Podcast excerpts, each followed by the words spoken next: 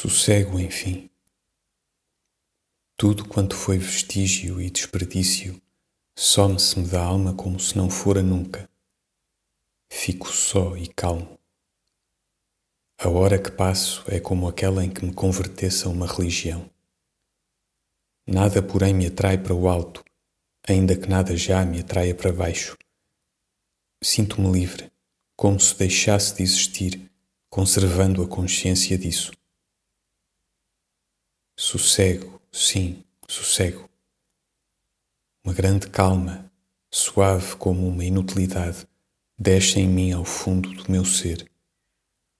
As páginas lidas, os deveres cumpridos, os passos e os acasos de viver, tudo isso se me tornou numa vaga penumbra, num halo mal visível, que cerca qualquer coisa tranquila que não sei o que é o esforço em que pus uma outra vez o esquecimento da alma, o pensamento em que pus uma vez ou outra o esquecimento da ação, ambos se envolvem numa espécie de ternura sem sentimento, de compaixão fruste e vazia. Não é o dia lento e suave, nublado e brando.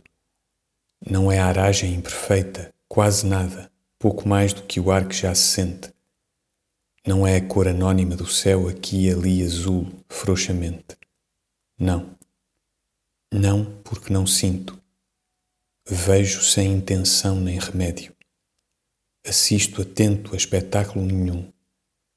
Não sinto alma, mas sossego.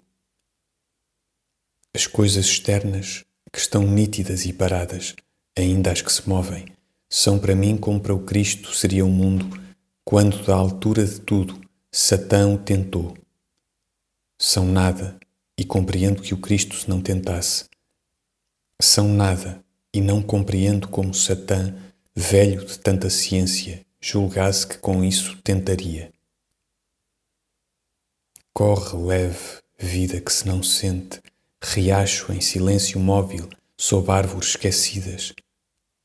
Corre branda, alma que se não conhece, murmúrio que se não vê para além de grandes ramos caídos. Corre inútil, corre sem razão, consciência que o não é de nada, vago brilho ao longe entre clareiras de folhas que não sabe onde vem nem onde vai. Corre, corre e deixa-me esquecer.